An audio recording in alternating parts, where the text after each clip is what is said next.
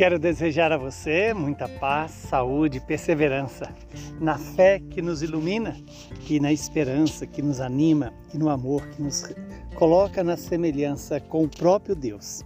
Hoje o Evangelho é Marcos 11, de 11 a 26. Tendo sido aclamado pela multidão, Jesus entrou no templo em Jerusalém e observou tudo. Mas, como já era tarde, saiu para Betânia com os doze. No dia seguinte, quando saíam para Betânia, Jesus teve fome. De longe, ele viu uma figueira coberta de folhas e foi até, ver, até ela ver se encontrava algum fruto. Quando chegou perto, encontrou somente folhas, pois não era o tempo de figos. Então Jesus disse à figueira: Que ninguém mais coma de teus frutos. E os discípulos escutaram o que ele disse. Chegaram a Jerusalém e Jesus entrou no templo e começou a expulsar os que vendiam e também os que compravam no templo. Derrubou as mesas dos cambistas e as cadeiras dos vendedores de pombas. Ele não deixava ninguém carregar nada através do templo e ensinava ao povo dizendo: Não está escrito: Minha casa será chamada casa de oração para todos os povos. No entanto, vós fizestes dela uma toca de ladrões. Os sumos sacerdotes e os mestres da lei ouviram isso e começaram a, a procurar uma maneira de o matar. Mas tinham medo de Jesus porque a multidão estava maravilhada com seus ensinamentos. Ao entardecer, Jesus e os discípulos saíram da cidade. Na manhã seguinte, quando passaram ali por aquele lugar de onde vieram, Jesus e os discípulos viram a figueira e tinha, que tinha secado até a sua raiz. Pedro lembrou-se de que Jesus disse: Olha, mestre, a figueira que amaldiçoaste secou. Jesus lhes disse: Tende fé em Deus.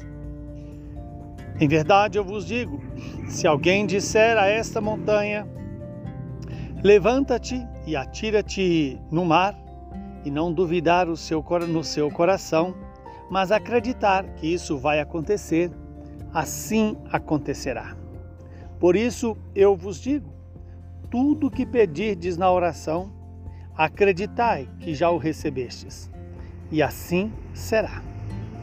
Quando estiverdes rezando, perdoai tudo que tiverdes contra alguém, para que o vosso Pai que está no céu também perdoe os vossos pecados palavra da salvação. Glória a vós, Senhor. Estamos diante de uma palavra que pode realizar em nós o que ela está anunciando.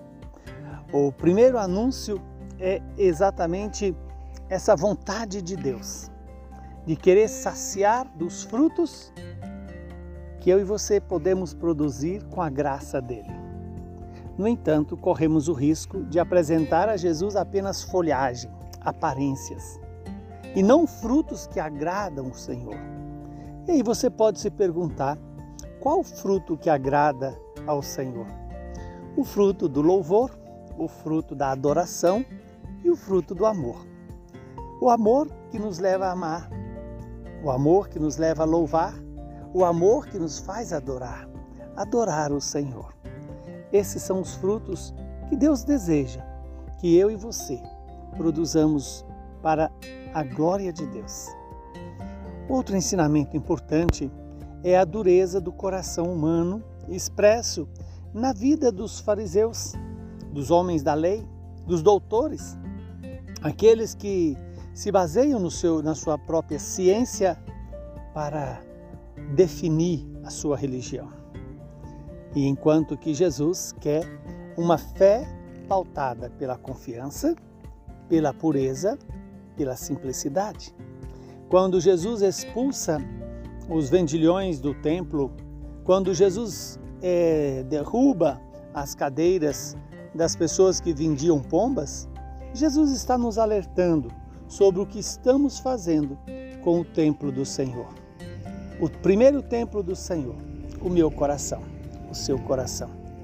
Quantas vezes o nosso coração se torna um lugar de comércio, comércio afetivo, comércio econômico, comércio é, de coisas é, em troca de afagos e de interesses emocionais.